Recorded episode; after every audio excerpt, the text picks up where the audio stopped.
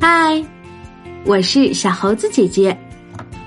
今天我们要讲的故事叫做《随便拿别人东西可不行》。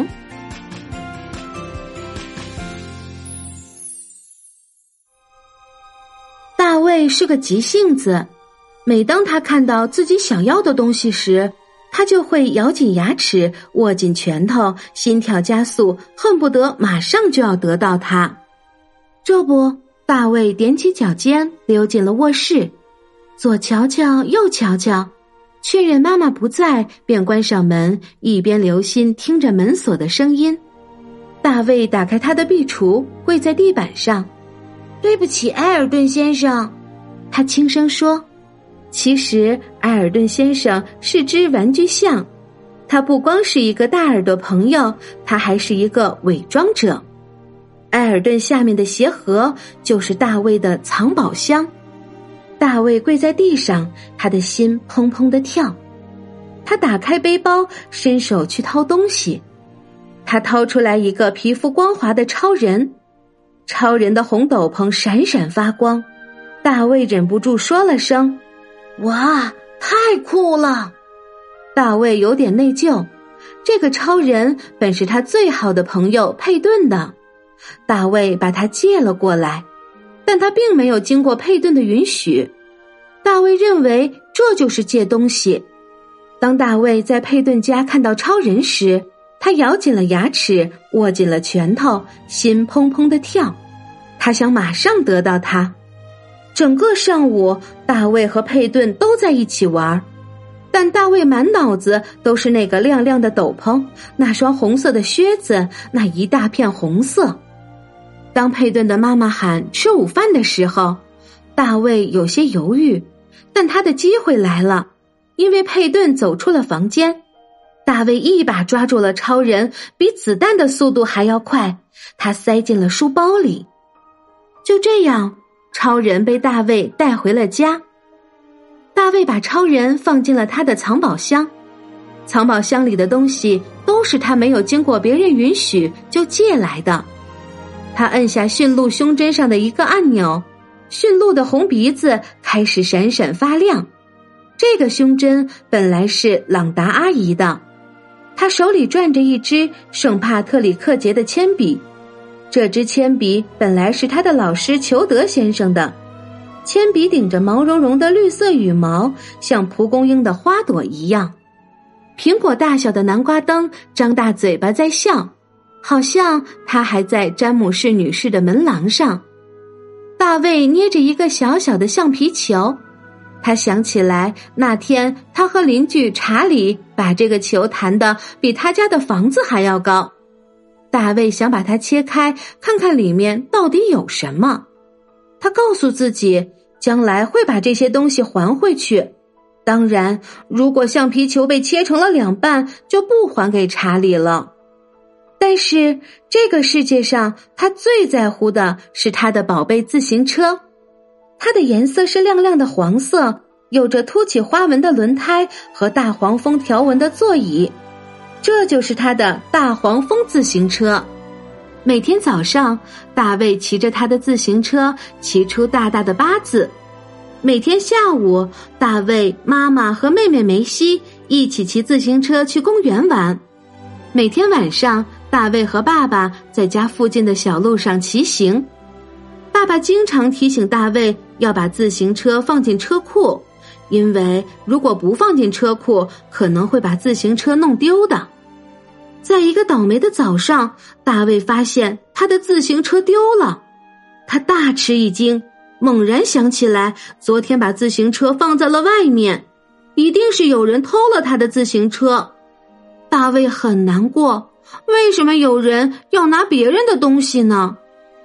他的胃里一阵翻腾，他想起了他的藏宝箱，那些他没有经过别人允许就借到的宝贝。当爸爸报警时，大卫正在房间里生闷气。以这样的方式借东西实在是太糟糕了。但是让大卫更难过的是，他以前做的事肯定让别人也很难过。他踢着足球画圆圈。也能画出一个大大的八字形，但是感觉和以前不一样了。他和妈妈把梅西放到婴儿车里，但是感觉和以前不一样了。他漫不经心的和爸爸玩橄榄球，但是也和以前不一样了。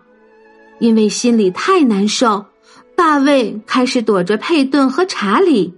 当他们敲门时，他看了他们一眼，说：“你们走吧。”大卫也躲着詹姆士女士。他叫他的时候，大卫假装没听见。在学校里，他假装很忙，故意不看裘德老师。一天晚上，朗达阿姨来家里做客，大卫深吸了一口气，他想做一件正确的事情。朗达阿姨，大卫结结巴巴的说：“我我这里有一个一个您的东西，我没有经过您的允许就就拿走了，对不起。”朗达阿姨从大卫手中接过了驯鹿胸针。然后紧紧的抱着他，大卫没有像以前那样睁开，他的感觉好极了，于是准备把每一件宝贝还给他的主人。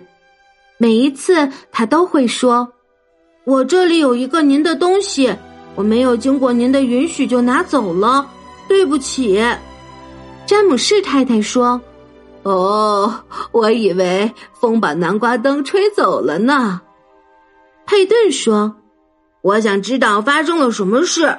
如果当时你问我可不可以把超人借给你，我肯定会借给你的。”查理说：“我以为我把它弄丢了呢。”他很高兴在大卫还没有把球切成两半之前还给他。裘德先生拿回了那根绿色的笔，揉搓着大卫的头发笑了。大家都原谅了大卫。可是，因为自行车还没有找到，大卫还是很难过。但藏宝箱变轻了，他也变得轻松了许多。